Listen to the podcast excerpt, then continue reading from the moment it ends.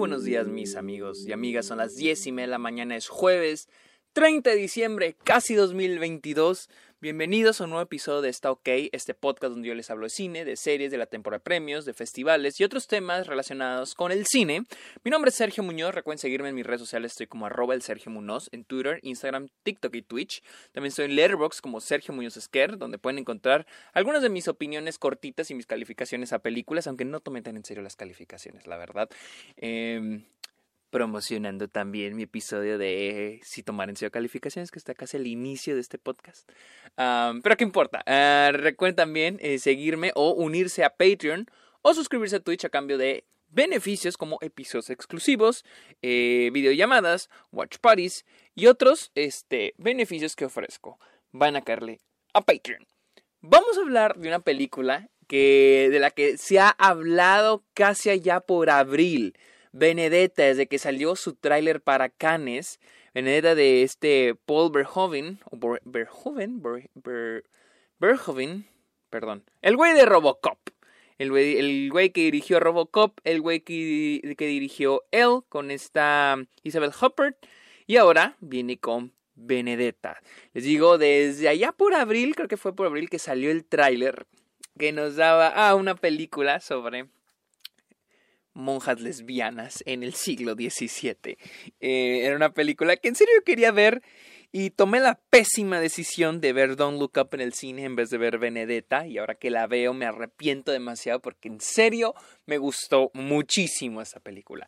Yo creí que iba a ver una un drama eh, romántico de lesbianas, este, una, una película de period film, una película de periodo, una película de época, Perdón, decir, ah, pinche mamón, se le traba el inglés, pero es que sí, güey, a veces estoy acostumbrado a decir las palabras en inglés, no, no se cansen juzguenme. Eh, pero bueno, este, es una película de, de época, yo dije, es una película de época lesbianas, este, que han salido en los últimos años, como por Travel Lady on Fire, la cual yo amo con todo mi corazón.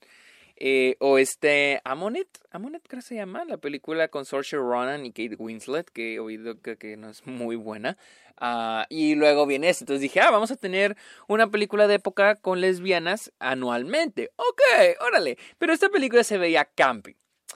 Yo me imaginé que a ver eso, y con lo segundo, si es eso, es campy, es una película campy, es muy teatral, eh, pero no es un drama de monjas lesbianas. O sea, sí, sí hay este lesbianas teniendo relaciones sexuales, pero en sí la película no trata de eso. La película es muy interesante. La película trata sobre esta monja, Benedetta, que llega a este convento en Italia durante los inicios, no, durante el desarrollo de la peste negra, ¿no? Y más que nada se trata de cómo ella tiene estas visiones religiosas y al mismo tiempo eróticas, imaginándose a ella como la esposa de Jesús.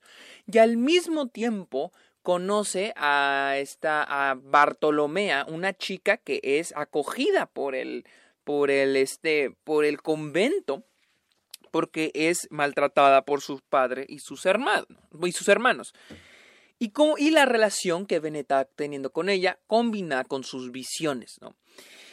Y esto lleva a Benedetta convirtiéndose en esta monja, en esta persona que busca subir en el subir de poder, subir el querer ganar poder dentro del convento, ¿sí? A través del decir que yo soy la elegida de Dios. Y es una película que explora mucho la fe en términos de cómo vemos a Dios. Y algo que, explora la película muy bien, que no terminé de entender, y yo creo que es algo que queda en la interpretación de cada quien, es si Beneta estaba siendo poseída por un demonio o la idea de ser poseída por Jesús, porque hay momentos donde ella está, está hablando como si estuviera poseída, pero está hablando como si fuera Dios. Entonces nunca entendemos eso y es algo que a mí me encantó muchísimo. Más allá de ser una película sobre lesbianismo, es una película que habla sobre este la fe en esta mujer, en esta monja y cómo las demás personas perciben esa fe. La película está muy bien escrita, está muy bien escrita porque Siento que es una película que inicia un poquito flojita, porque para mí fue difícil, al principio fue difícil ir entendiendo hacia dónde se dirigía la película, pero mientras avanza la película se pone mejor y mejor y mejor y el final es excelente. Eh, de inicio les digo, va planteando las cosas, va planteando nuestro personaje, eh, las visiones del personaje, que es lo que no me encantan porque es como no sé, cuando digo no me encanta, me gusta aportar. No solo no me gusta decir, ay, no me gusta esto. También me dice, ¿cómo lo cambiaría? ¿Cómo lo mejoraría? Pero aquí en este caso no sé cómo lo mejoraría. Es ella viendo estas visiones. Y se me hacen no sé, me saca un poquito de la película, pero siento que tener parte de, era parte de la intención de la película, ser campi, ser teatral, eh, o sea, hay momentos que son graciosas, o sea, la película es chistosa, que era lo que yo buscaba en películas como House of Gucci, que no lo, no lo tuvo House of Gucci, y en esta sí lo hay, o sea, hay momentos donde los momentos entre esta Benedetta y Bartolomea, los momentos de sexo, llegan a ser muy graciosos. O sea, a mí me, causan risa y, y, creo que es parte de la intención de la película. Funciona muy bien.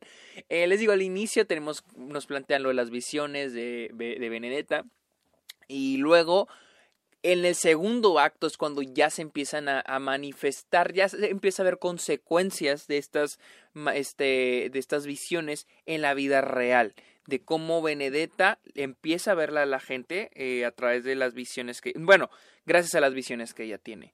Y el tercer acto es cuando ella ya tiene un poquito más de poder y se avanza. No les voy a terminar de contar la película, pero eh, es una película que, está muy, muy buena. Les digo, fue mejor. O sea, yo dije, ah, vamos a ver, siento que estar, va a ser tan buena que va a ser, va a ser, va a ser mala que va a ser buena. O sea, y no, en, no, en serio sí está muy, muy buena. O sea, les digo, habla mucho sobre la fe y el cómo, cómo vemos a Dios y cómo se puede manifestar Dios en nosotros.